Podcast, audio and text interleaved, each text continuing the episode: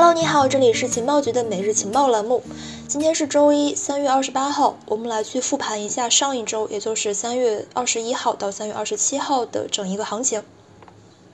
在这个星期之内呢，加密市场出现了明显回暖。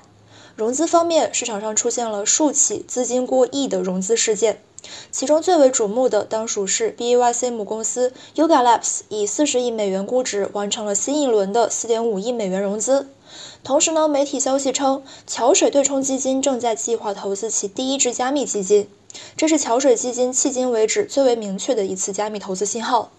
据悉，桥水基金总资产管理规模呢是一千五百亿美元，大约是占到了加密总市值的百分之七点五。而另外一个重要消息呢，就是俄罗斯方面宣布愿意接受比特币作为自然资源出口的一个支付方式，更是起到了一个很明显的提振作用。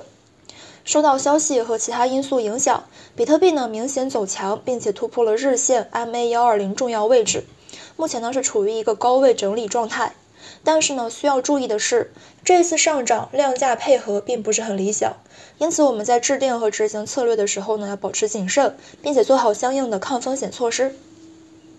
另外，近期美联储发声非常频繁，鲍威尔表示，如果说我们认为加息五十个基点是合适的，我们就会这么做。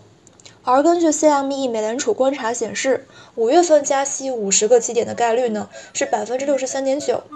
再配合最早五月份公布的缩表计划，有可能再度对市场的流动性造成冲击。